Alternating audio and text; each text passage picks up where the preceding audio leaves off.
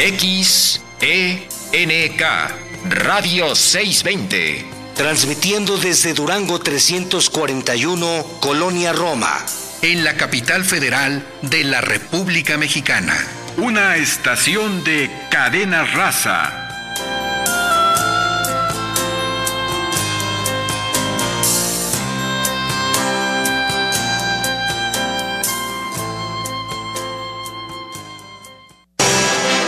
Radio 620 presenta Negocios Agropecuarios. Un espacio en el que obtendrás alternativas y actividades complementarias, sustentables, para así poder iniciar o hacer crecer tu negocio. Negocios Agropecuarios.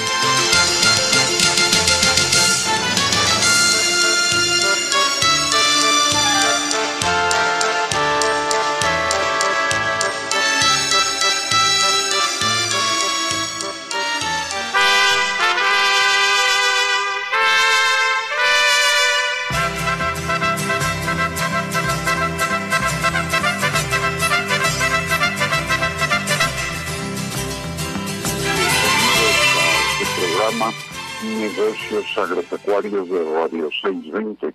Su servidor, José Morales Ruiz, y el equipo en camino, y la co-conducción, Elizabeth eh, Basilio López.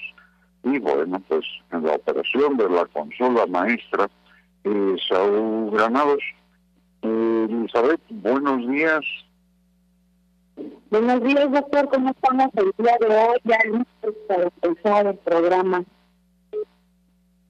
Sí, claro, ya eh, a pesar del fresco, estamos como todos los domingos pues dispuestos y darles eh, tu saludo y bienvenida a nuestro auditorio. Claro que sí, pues muy buenos días a todos, muy buen día. Hoy tenemos a un invitado muy especial, es el profesor José Alfredo Cuellas, ¿verdad? Él fue mi profesor de parasitología en la Facultad de Medicina y Veterinaria. Él eh, es profesor de, esta materia, es médico veterinario sistemista, egresado de la Facultad de Medicina Veterinaria y Veterinaria de UNAM. Es maestro en ciencias con mención honorífica en la Facultad de Estudios Superiores de la FED.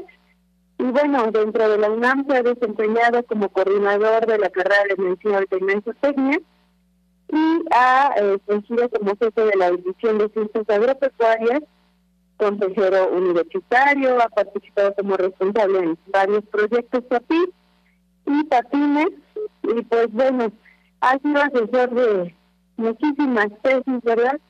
Y es miembro del socio fundador de la Asociación Mexicana de Técnicas Especialistas en Ovinos, ANSEO, de igual modo de la Asociación Mexicana de Producción Caprina ACE y de la Asociación Latinoamericana de Especialistas en Pequeños Rumiantes y Camélidos Sudamericanos ALEPRIX.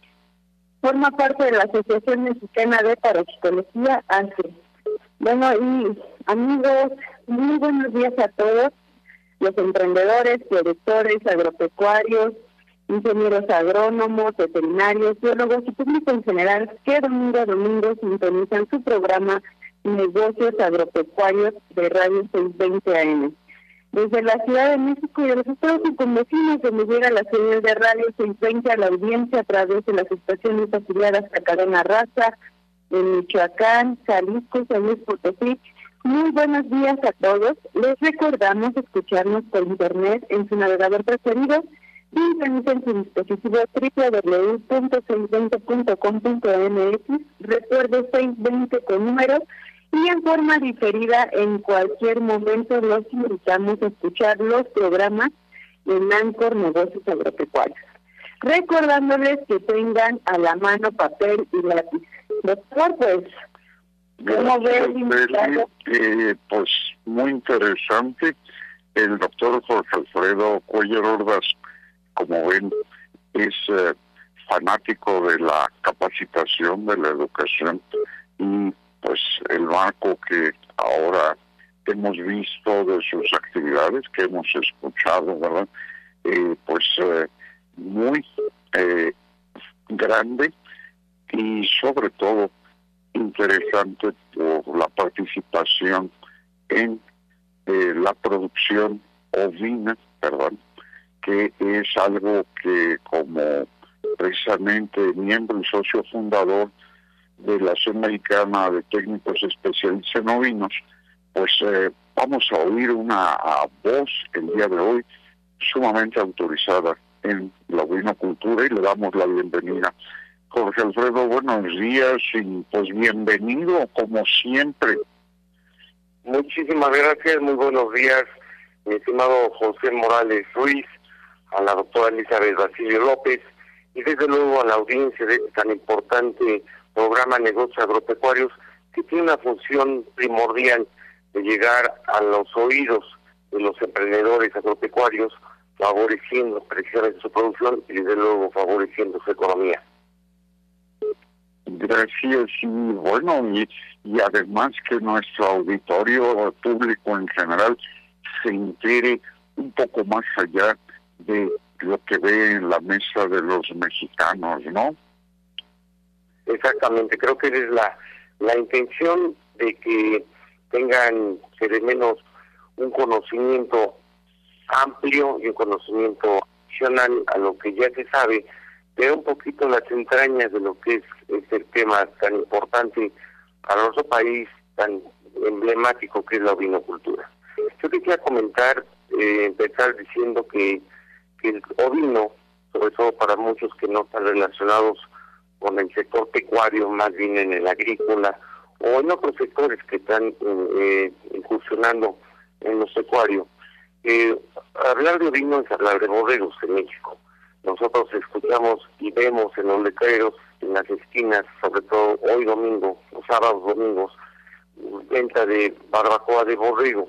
Sí, borrego y ovino es un sinónimo, en México, borrego es este, el equivalente a un cordero, un carnero, una borrega, es un término genérico, aunque en otras latitudes el término borrego denota otra cosa. Pero para nosotros, para nosotros en México, ovino y borrego es lo mismo, y tenemos desde luego el, lo que se pide cría la, la mamá, que se llama oveja, el papá que se llama carnero, y las crías que se llaman corderos. Actualmente ya la barbacoa, afortunadamente, en muchos lugares ya está acostumbrado el consumidor a pedir carne de cordero, la carne más tierna, la carne más adecuada, y el barbacullero, que es el productor de, esta, de este producto, la barbacoa, tiene la, oportunidad de, obtener también mayores ingresos al usar ese tipo de animal, el cordero. Así es, y además, pues, como comenta el doctor, es tradición en muchos de los estados, tanto la producción como el consumo, o sustituyen hacia el norte al cabrito por falta de disponibilidad del mismo. Adelante, por favor. Sí, ese comentario es muy importante porque precisamente de, de San Luis Potosí hacia el norte, donde hay la tradición muy arraigada de consumir cabrito. Este cabrito sí se llega a producir, pero sí llega a exportar a Estados Unidos, sobre todo para el consumo de los mexicanos que han migrado a ese eh, país y se tiene que sustituir. Yo he comido carne de cabrito allá en mismo Monterrey de extraordinaria calidad, pero evidentemente es cordero en su estado de lactancia, que es una calidad también muy buena. Los españoles lo consumen el, cordero, de esa característica le van cordero lechal, un cordero que en pie pesa aproximadamente unos 13 kilogramos, en canal unos 6 o 7, y es un producto de extraordinaria calidad y de alto costo para el consumidor, pero sobre todo un alto costo, un alto precio para el que lo está vendiendo.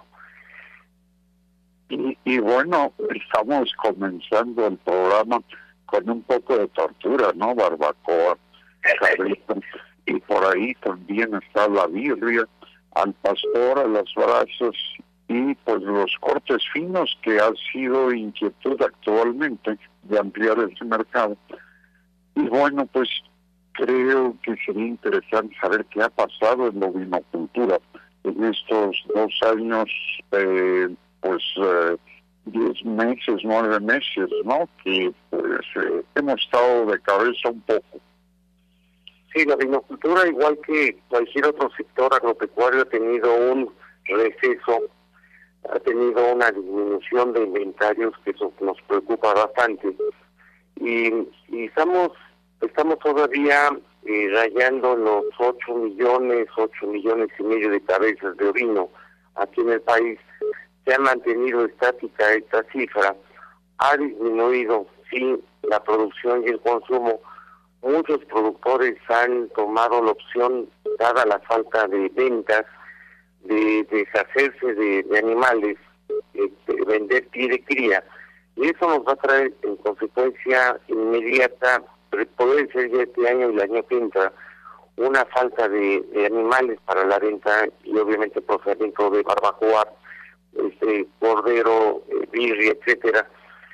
Y, desde luego esta esta disminución, además del tema de, de los problemas sanitarios que padeció todo el planeta, es consecuencia de la elevación de los precios de los insumos.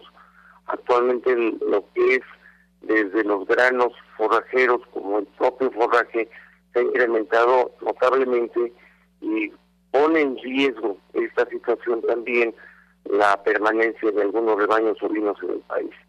De todos modos, no obstante estas situaciones, muchos productores han tenido la certeza de continuar con la actividad, de seguir arriesgando, seguir apostando y puede componerse ya para los próximos meses, mes de noviembre, diciembre de este año, hay buenas expectativas de que el mercado se componga y desde luego que eso prevalezca para 2023. Es interesante esto, ¿no? Eh, a veces la necesidad pues obliga a descapitalizarse, en este caso del capital de trabajo, del pie de cría tan importante pero eh, bueno, eh, vamos a ir un corte y regresamos.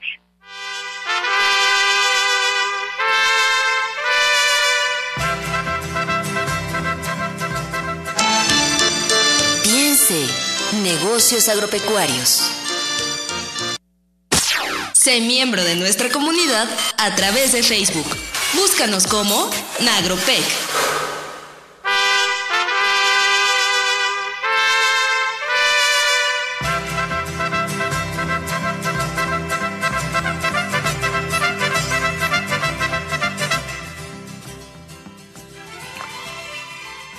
Bien amigos, pues ya estamos de regreso, ¿verdad? Con este interesante eh, tema de la ovinocultura que eh, el maestro en ciencias nos está eh, comentando. adelante, el doctor Alfredo Cuellas. Sí, muchas gracias, bueno, continúo. Eh, podemos decir que hay dos tipos de ovinocultura en nuestro país. Hay la ovinocultura que se llama, que la hemos denominado empresarial, donde hay un recurso económico invertido, se pretende que esto sea un negocio, se pretende una redituabilidad y desde luego hay una buena producción en cantidad, en calidad y en parámetros productivos. Por otro lado, tenemos la vinocultura social, que es mayoritaria, estamos hablando de un 80-90% de vinocultura social, donde tenemos pequeños rebaños. a veces eh, tenemos problemas bastante graves, como problemas sanitarios, de instalaciones, problemas de incluso calidad genética, de manejo reproductivo, que hacen que la productividad de estos rebaños sea muy baja. Estamos hablando que en el sector social, que es el mayoritario, casi de 100 corderos que nacen, el productor puede comercializar al final 50. O sea, tenemos una productividad del 50%, que desde luego ese es el reto que tenemos como, como asesores a los ovinocultores, como sector educativo, sector de capacitación, que esa productividad cambie del 50%, si quieren no al 100%, pero sí al 70, 80% en beneficio precisamente del propio productor, que vea que haciendo unas pequeñas modificaciones al sistema puede lograr una rentabilidad mucho mayor. Interesante esto estamos hablando, por ejemplo, me imagino de eh, hembras prolíficas, ¿no? De razas que tienen más de un cordero, ¿no? Sí, eh, es una de las estrategias. De hecho, nosotros tenemos una gran ventaja, Pepe, que, que tenemos razas de, ovinos de pelo. Son muchas razas que tenemos, voy a citar algunas, no son todas, pero puedo citar la Pelibuey, la Black Belly Panza Negra, la Catarin, que es una medio mezcla, la San Croix, etcétera, que tiene esas características de una gran adaptabilidad, de una gran prolificidad, una gran habilidad materna, porque a veces saben dos o tres corderos, pero el, el detalle es que los críe. Estas razas de pelo en general son muy aptas precisamente para esto. Y otro elemento adicional que ha, que ha hecho que se popularicen estas razas es que no deben trasquilarse. La trasquila o la producción de lana en nuestro país se ha vuelto un problema complicado porque el precio de la lana, eh, pues va bien el productor pierde. A veces tiene que pagar entre 15 y 25 pesos porque vaya un trasquilador que él le llama peluquero a que trasquilan los animales, pero la lana se la lleva, el paga el, el productor 25 pesos y el trasquilador se lleva la lana pierde por la producción de este producto. Y eso lo orientan básicamente a artesanías. Es un mercado muy venido a menos en México y a nivel mundial. Y eso ha dado como consecuencia que las razas que tienen pelo se han popularizado mucho con esas eh, cosas o esas este, características adicionales que son muy muy benéficas para las razas de pelo. Interesante, ¿no? hay algunas razas que también eh, tienen algo que creo que es un detalle que pues el productor debe poner atención y el consumidor también. El peso del hueso del esqueleto la proporción carne hueso no sí no sí eh, de hecho las razas de pelo pues, tienen un, una talla ligera y tienen obviamente una eh, estructura ósea más ligera en beneficio de todos los involucrados, porque incluso el que le da de comer, siendo un animal ligero, pues come menos, pero tiene una alta productividad. Es un animal extraordinario. Pero ya entrando en este tema de las razas, lo que sí está faltándole a México, y yo lo he peleado muchísimo en todos los ámbitos, en el ámbito de asesoría, capacitación, en la eh, docencia, etcétera, es tener un esquema de producción basado en cruzamientos y utilizando los recursos genéticos que tenemos. No queremos ya más recursos genéticos, ya tenemos suficientes para definir un sistema de cruzamiento que nos permita tener un animal del propio consumidor, ya sea el barbacollero, el que compre cordero como para venderlo para cabrito, para venderlo como birria, o los cortes tengan sus características y, podemos estar utilizando las razas que ya existen y están adaptadas en el país para lograr eso. Tendríamos incluso una palabra, un término muy interesante para mí que debemos buscar, que es la denominación de origen de un tipo de cordero con características especiales para un fin definido. Interesante. Y además, bueno, pues eh, las instalaciones, el microclima del productor, la disponibilidad de forrales, tantos puntos que habría que analizar ya buscando la rentabilidad, ¿no? Sí, efectivamente.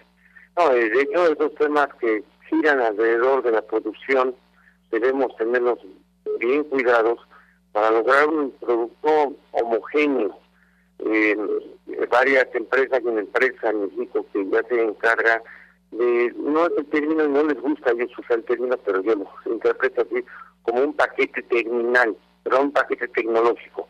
Un paquete tecnológico donde ya haya ciertas características de alojamiento, alojamientos, alimentación, manejo reproductivo, razas, manejo sanitario, etcétera, que produzca un animal, que, como que es un animal muy homogéneo y que cumpla con la necesidad del, consumidor.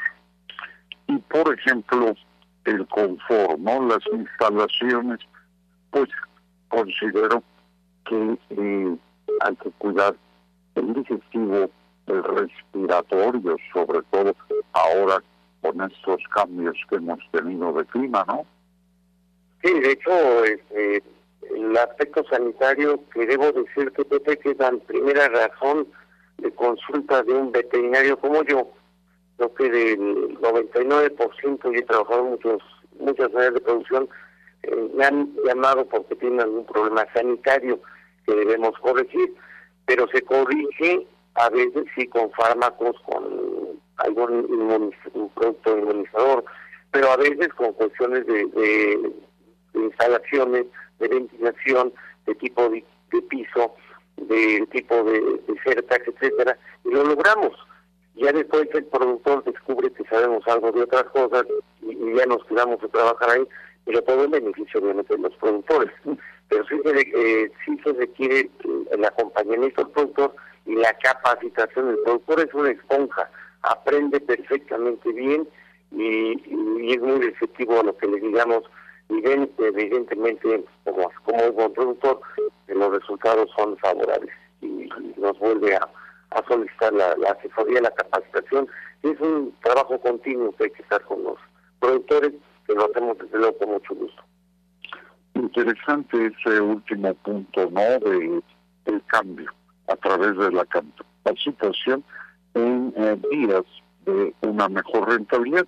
Evidentemente, si hay interés de que asista el asesor, el médico veterinario, eh, que realice los diferentes aspectos productivos y que dé las recomendaciones que finalmente son detalles eh, pues que obviamos por lo cotidiano de la problemática de la producción y que eh, desatendemos eh, calendarios de vacunación, si es que es necesario establecerlos, y lo de las instalaciones. A veces se piensa que hay que invertir mucho y a veces localmente tenemos elementos para solventarlo. ¿No es así?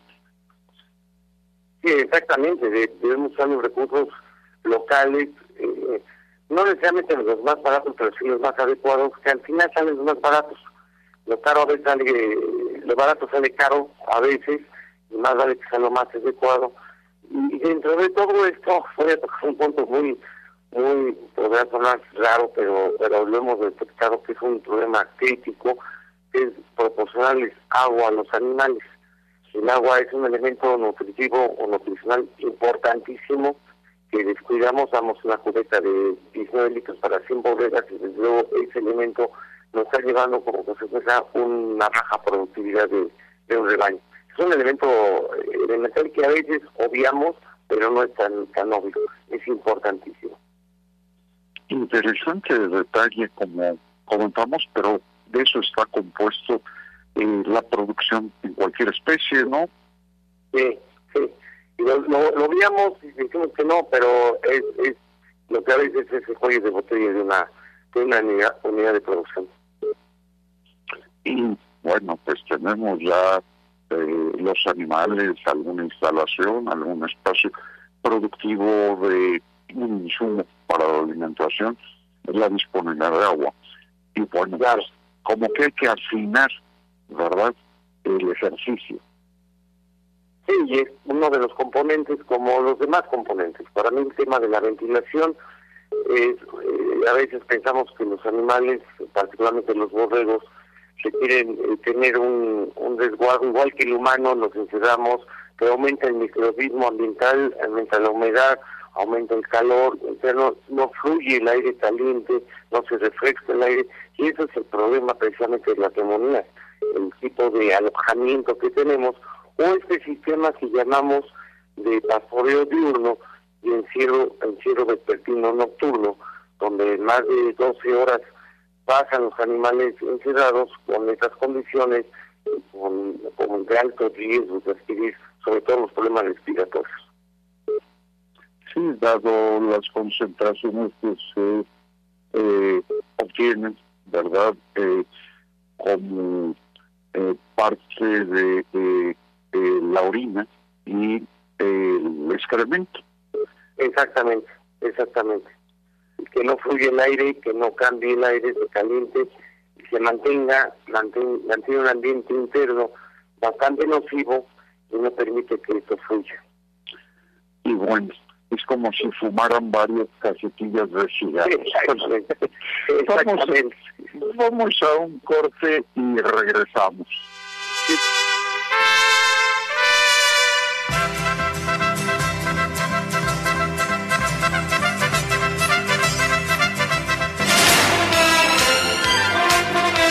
Mejor negocio está en negocios agropecuarios.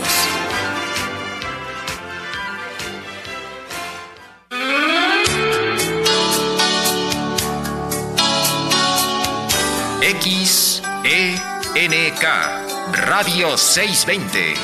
Transmitiendo en 620 kHz con 50.000 watts de potencia. Desde sus estudios en Durango 341, Colonia Roma en la capital federal de la República Mexicana. Una estación de cadena raza. ¡Uy! A ese coche se lo llevó el agua. En temporada de lluvias hay que tomar precauciones. Nunca cruzar la corriente en una inundación. Tan solo 50 centímetros de agua pueden llevarse un coche. Consulta los pronósticos del Servicio Meteorológico Nacional. Ten una mochila de emergencia. Agua potable. Protege tus documentos. Y hazle caso a las alertas de protección civil. Esta temporada de lluvias y ciclones, juntos nos protegemos mejor. La Conagua y el Servicio Meteorológico Nacional te informan por tu seguridad. Gobierno de México. Nuestro correo electrónico es nagropec.com.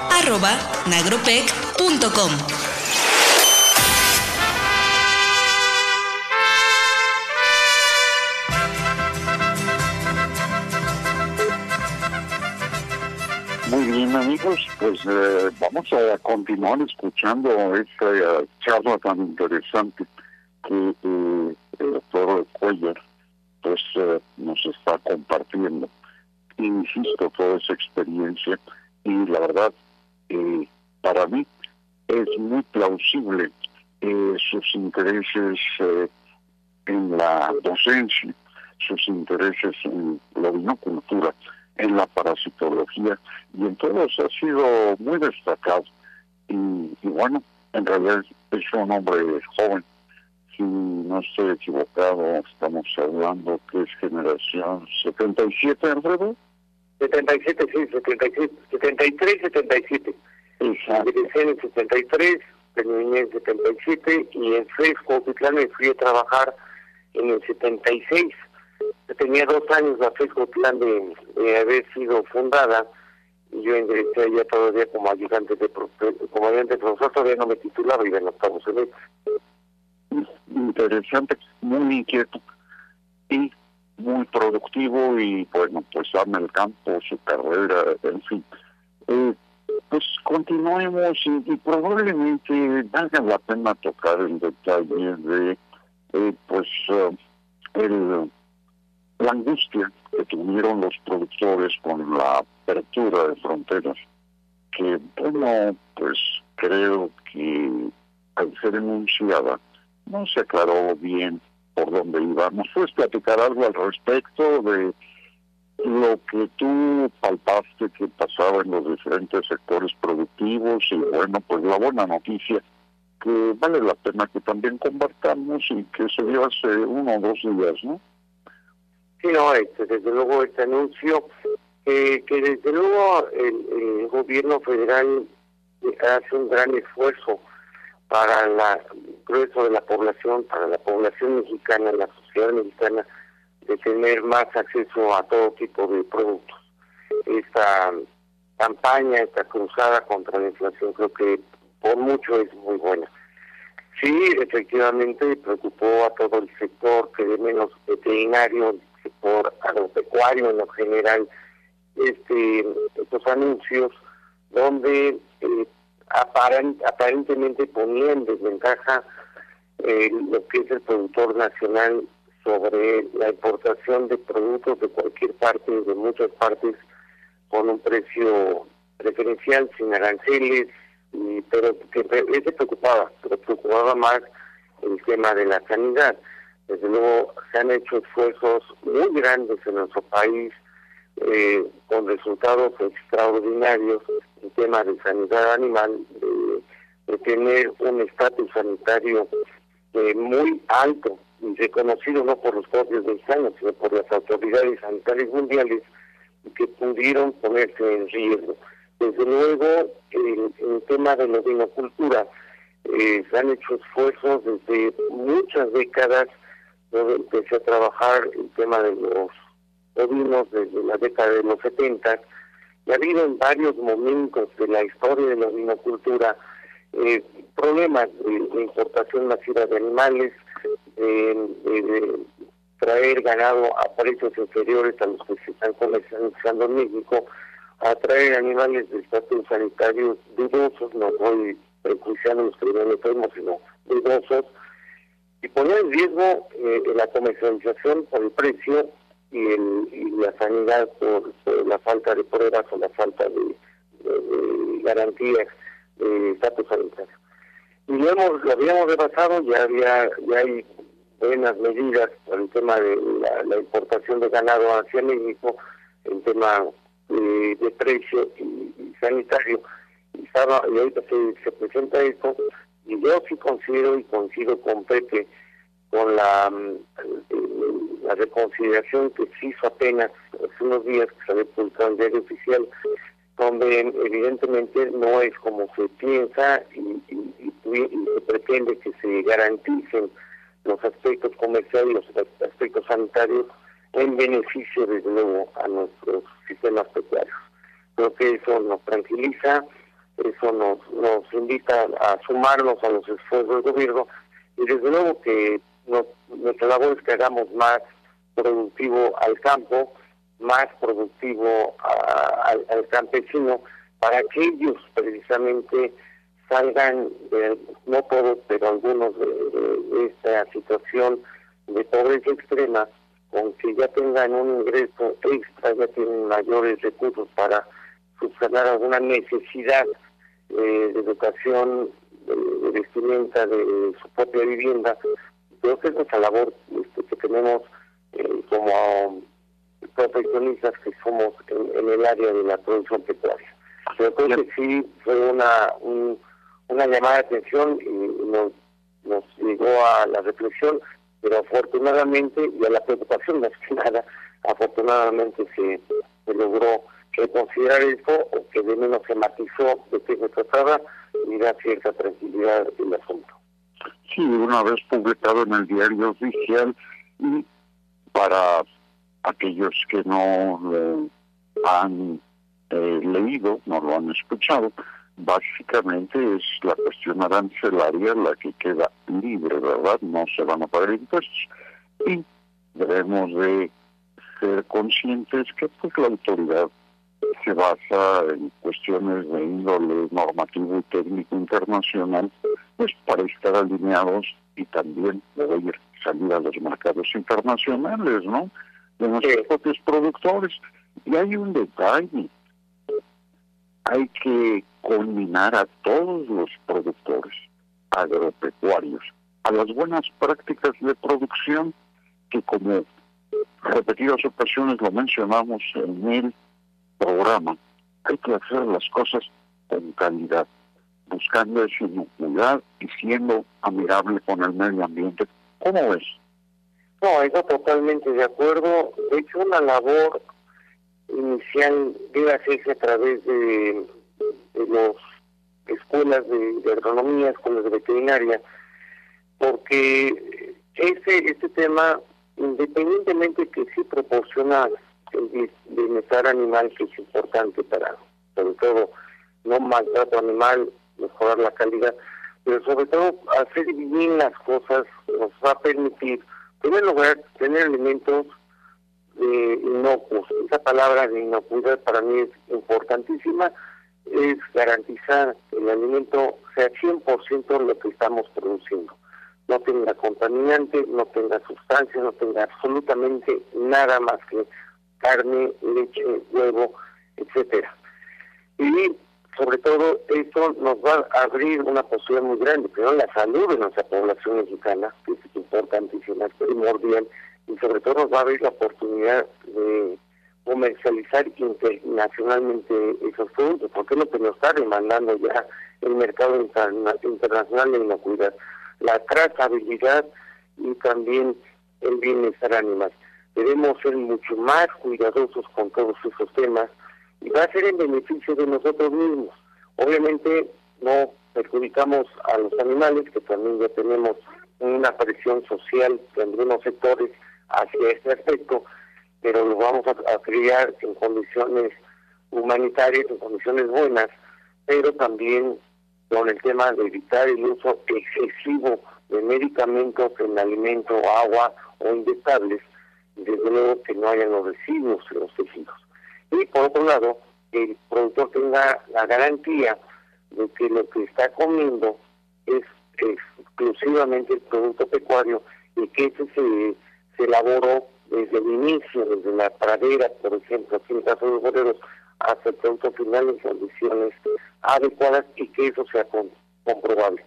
Para el productor va a ser cada vez más importante esto, no nada más para la exportación, porque a veces sí pensamos cumplir con requerimientos internacionales, pero los que debemos cuidar es la salud de los mexicanos. Entonces, es lo que se aplica para la exportación, que se aplique también para el consumo nacional. Y así es, y, y bueno, también nuestro auditorio, eh, radio escuchas, eh, consumidores y productores, es muy importante que se conozcan los aspectos eh, nutricionales de los productos agropecuarios, el beneficio de su consumo, la importancia para niños, para todos y para adultos mayores. En fin, eh, pues vamos a un corte y yo creo que nos vamos a quedar otro ratito, ¿no, Alfredo? No, que yo, yo, me, yo me ajusto a tus, tus este orden, mi estimado Pepe. Muchas gracias y vamos a un corte y regresamos.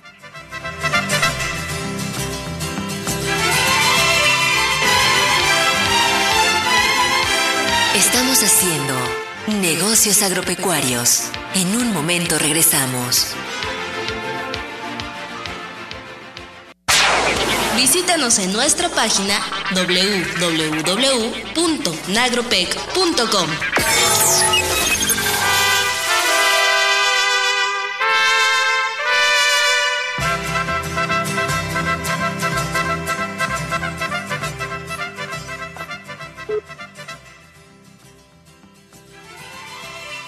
Bien amigos, estamos de regreso y bueno, yo quiero aprovechar la presencia del doctor Alfredo Cuellar Ordaz para mencionar algo.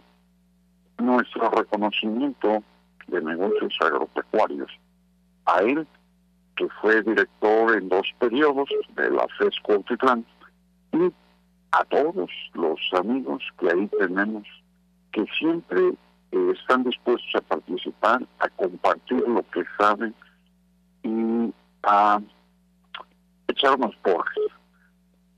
Eh, también es muy grato eso. Eli, por ahí tienes algo, algún comentario que hacer de alguien que te mandó un mensaje, ¿no? Claro que sí, este, como ustedes saben, mi profesor Melitón siempre está al pendiente del programa y justo me comentaba que pues es un admirador del profesor Cuellar. ¿Por qué? Porque lleva mucho tiempo escribiendo y me comenta que conserva aún las revistas de México Borreguero, una revista en la que escribía el profesor Alfredo Cuellar. Entonces, pues esto nos quiere decir que él nunca ha dejado de estar escribiendo eh, con relación a los borregos y, compartiendo adelantos, investigaciones y todo lo que hace en esta área. Y pues un saludo al profesor Melitón, que siempre está aquí eh, al pendiente de la estación, y a todos nuestros amigos que que nos escuchan y que nos mandan saludos cada ocho días. Y, insisto, aquellos que hacen su labor docente y de asesoría privada, probablemente, con ese entusiasmo y con esa entrega que siempre nos han manifestado los compañeros de la FESCO Adelante, Alfredo.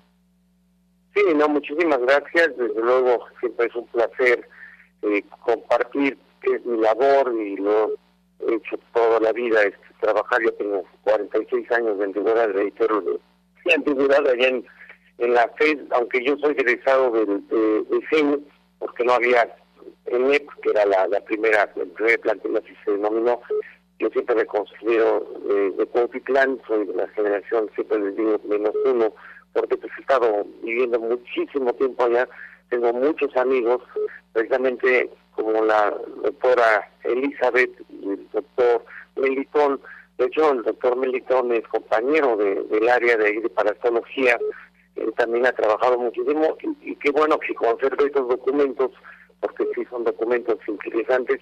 Y debo hablar de, una cosa, que hablando de documentos. En, en el año 2010, eh, la, la Zagarpa, la Zagarpa en ese momento, este, nos pidió que elaboráramos este, un estudio, un estudio de la ovinocultura y caprinocultura de todo el país. Este, yo agradezco mucho al doctor Everardo González Padilla, que era el coordinador general de ganadería en ese momento, que nos haya pedido este trabajo a, varios profesores de la Plan y que participó, nada más quiero mencionar, el doctor Jorge Tortor, Arturo Trejo y la, la doctora Patricia Román de la Universidad Autónoma del Estado de México, y un servidor. Y publicamos dos libros donde se hace referencia precisamente lo que es la producción ovina mexicana, pero también la producción caprina.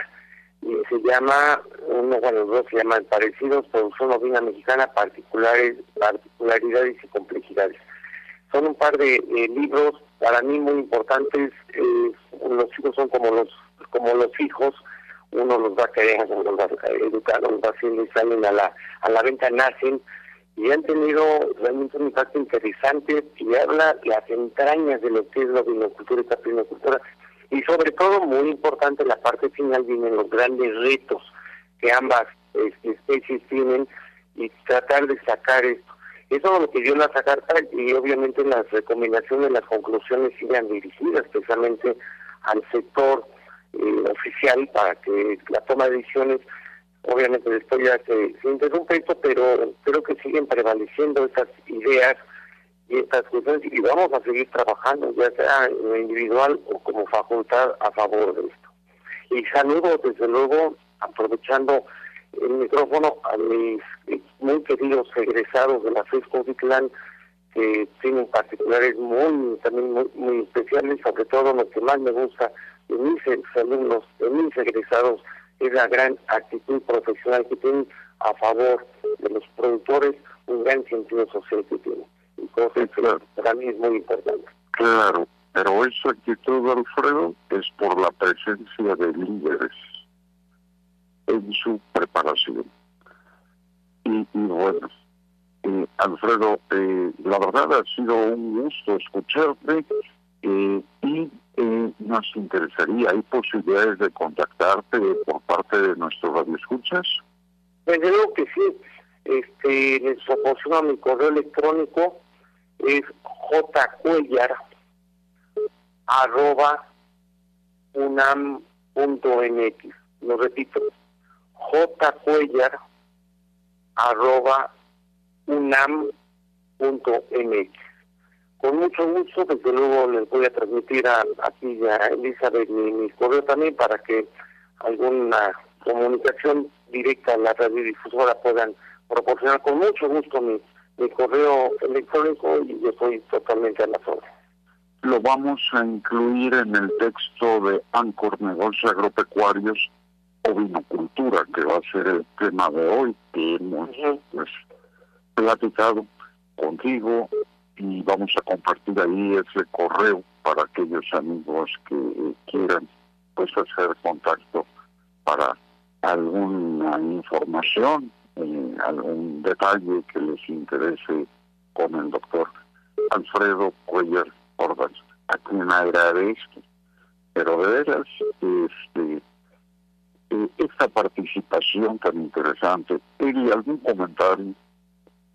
No, pues más que nada agradecer al profesor Alfredo que nos haya aceptado esta invitación a participar y pues recordarles a todos nuestros radioescuchas que la capacitación es muy, muy importante, ¿no? Entonces, cuando aprendemos de los expertos, pues la verdad es que todo eso que aprendimos nunca se nos olvida, aprendemos a aplicarlo en nuestra vida diaria, en nuestra vida profesional, y pues qué bueno que él, a pesar de tantos años que lleva ya en esta área, sigue investigando y sigue proponiendo y sigue sigue compartiendo todos estos conocimientos porque siempre las cosas van evolucionando. Siempre hay que seguir este, aprendiendo más y más. Muchísimas gracias, profesor.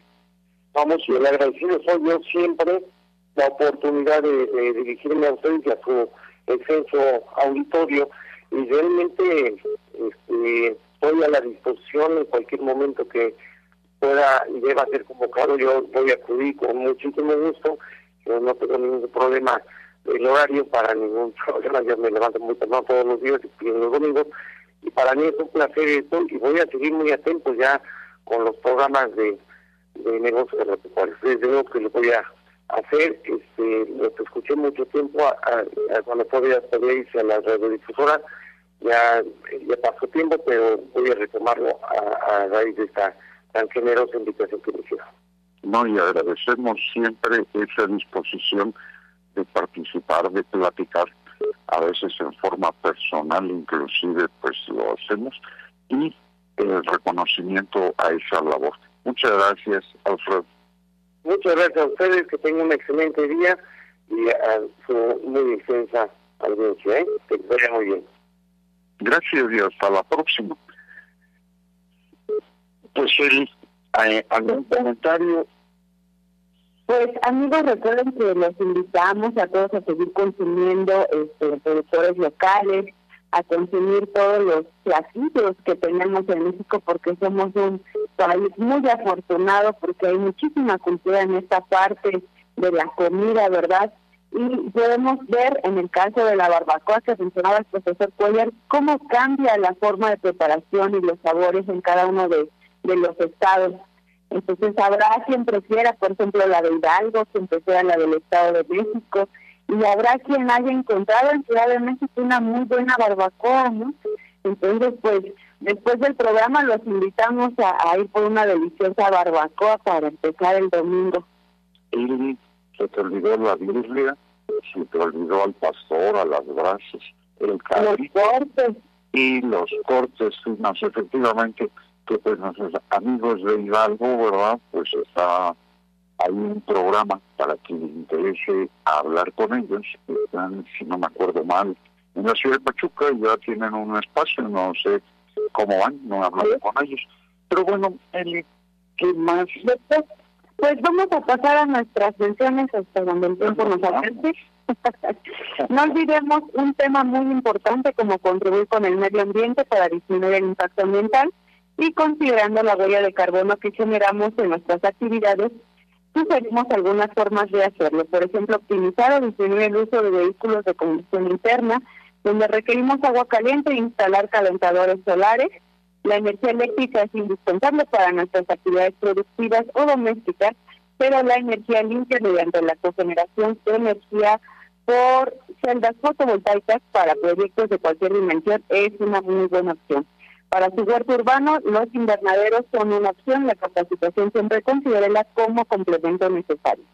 Siempre hablamos de alimentos inocuos para la zona alimentación, podemos informarles de la producción de tres patios, si usted ha pensado en producir gallinas, codornices, guajolotes, pavos, entre otros, pide informes de los equipos e implementos en los teléfonos 55 32 18 0306 o bien al 55 34 21 72 45. Si ya son emprendedores o productores, deben considerar que el mejoramiento genético de bovinos lecheros se logra mediante la inseminación artificial y para obtener mejores resultados usa el equipo de inseminación Exodito, disponible en tecnología genética y no olvide la capacitación para su uso e informes en tecnogentorito.gmail.com o bien al teléfono 55 56 82 52 61. Disfrute la gastronomía mexicana con un sabor mexicano, michoacano, en el Rincón de María. Lo esperan en Camino a la Magdalena número 11 en San Andrés de Tlalpan. Puede comunicarse con ellos al 55 58 49 22 74. Y pues bien amigos, los invitamos a reducir, reusar y reciclar por un mundo feliz. Estuvieron con ustedes el profesor José Alfredo Cuellar, su servidora Elizabeth Basilio López, el doctor José Morales Ruiz y en la cabina tuvimos a Saúl Granados. Enviamos un cordial saludo al ingeniero Juan Bosco Lari, amigos radioescuchas, emprendedores, productores y técnicos agropecuarios. Les agradecemos su amable atención y los invitamos la próxima semana a una emisión más de Negocios Agropecuarios. Su servidora Elizabeth Castillo López y el doctor José Morales Ruiz les recuerda sintonizar 6.20 AM el próximo domingo de 7 a 8 de la mañana. Feliz domingo y continúan escuchando Radio 620 AM, doctor. Hasta la próxima, amigos, y pues uh, esperemos su asistencia y que continúen escuchando Radio 620 AM.